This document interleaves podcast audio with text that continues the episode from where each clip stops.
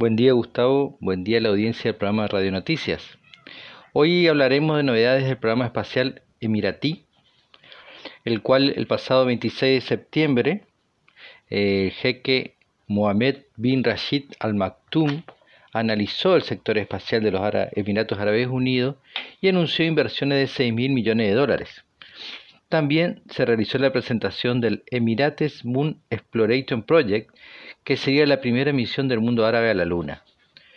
Fue exitoso incluso el lanzamiento con un cohete Soyuz el lunes 28 y su despliegue en órbita del MESNSAT, es un nanosatélite para monitoreo ambiental desarrollado por estudiantes de la American University of Ras Al Khaimah o AURAC y el Khalifa University, KU.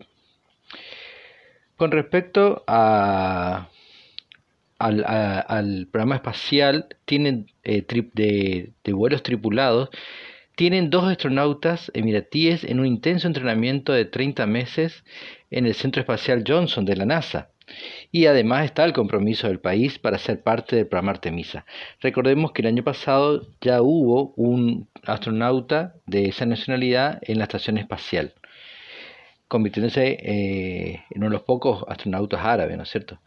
El Emirato aspira a ser el cuarto país en llegar a la superficie lunar y el primero del mundo árabe, con lo que además desarrollará un rover para enviar datos e imágenes de regiones inexploradas.